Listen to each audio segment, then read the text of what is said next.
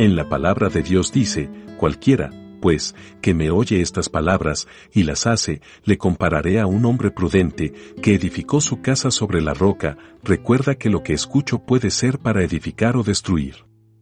No olvides seguirnos en nuestras redes sociales como Iglesia Querit y acompañarnos en nuestros en vivos todos los domingos a las 9 de la mañana. Dios te bendiga hoy y siempre.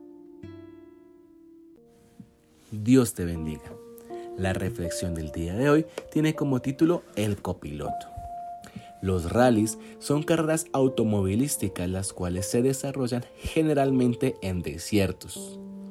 Los carros que se utilizan para estas carreras tienen unas condiciones y están creados y diseñados para poder soportar rutas que los automóviles de la ciudad no podrían soportar. Adicional, los carros tienen dos personas adentro, los cuales son el piloto y el copiloto. La función del piloto única y exclusivamente es conducir, pero el copiloto se encarga de todo lo demás. El copiloto conoce el trazado del circuito, no de memoria como lo hacen los pilotos de Fórmula 1, sino a través de una hoja de ruta e ir contándole al piloto por dónde tienen que ir. Aproximadamente desde el año 2010, el papel del copiloto se ha encontrado con muchísima, muchísima importancia, puesto que los puntos escondidos de las rutas son más difíciles de encontrar. Los copilotos son los que se encargan de controlar el tiempo de los tramos de cada carrera y los tramos con tiempos prefijados.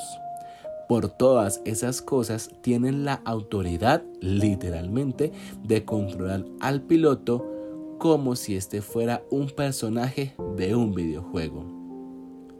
En el Salmo capítulo 46, versículo 1 dice, Dios es nuestro refugio y fortaleza, nuestro pronto auxilio en las tribulaciones. Y permíteme hacer el símil con los pilotos de las carreras de rally con lo que dice este salmo. Nosotros somos los pilotos de nuestra vida, pero dependemos única y exclusivamente del copiloto llamado Dios. Dios es nuestro refugio y nuestra fortaleza. Cuando un piloto de rally se encuentra por un camino que no conoce, escucha atentamente al copiloto, pues él tiene la hoja de ruta para salir de ahí. Cuando un piloto evidencia que al frente hay una tribulación, hay una tormenta de arena, escucha atentamente al copiloto, pues él es quien da las indicaciones para atravesarla o aún para no tomarla. Cuando el piloto evidencia a lo lejos que viene un trayecto difícil, con descensos, altibajos, subidas, escucha al copiloto para saber cómo tomar cada una de esas cosas. Dios, siendo nuestro copiloto, es nuestro refugio y nuestra fortaleza en este camino de la vida, el cual le podemos llamar rally. Así como el piloto escucha atentamente al copiloto, nosotros debemos refugiarnos única y exclusivamente en Dios, pues Dios es nuestro pronto auxilio en las tribulaciones. Dios tiene esa hoja de ruta. Dios tiene esa capacidad de decirnos cuál es el camino que debemos tomar y escucharlo a Él es lo que nos da fortaleza, la traducción de la, de la Biblia, Dios habla hoy de este Salmos 46, 1 dice, Dios es nuestro amparo y nuestra fuerza, nuestra ayuda en momentos de angustia. Nuestra fuerza viene de Dios. Nuestra fuerza viene de esas palabras que nosotros leemos en la Biblia o que escuchamos a través de predicaciones, enseñanzas y estas reflexiones. Nuestra fuerza viene de Dios. Nuestra fuerza viene de confiar, de tener fe y de esperar en Dios.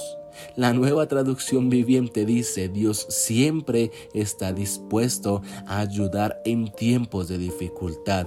Tu confianza Tu fuerza debe estar colocada en que Dios siempre está dispuesto a ayudarnos en tiempos de dificultad y que nos da seguridad en los momentos de angustia. Dios es como ese copiloto de los rallies, los cuales nos muestra por qué camino tomar y al escuchar su voz, su palabra, tendremos la fe, la certeza y la seguridad de que los momentos de tribulación, de tormentas de arena, de desesperación, de enfermedad, de oscuridad, quizás de tinieblas, vamos a encontrar la salida siempre y cuando escuchemos la voz del copiloto llamado Dios. Bendiciones.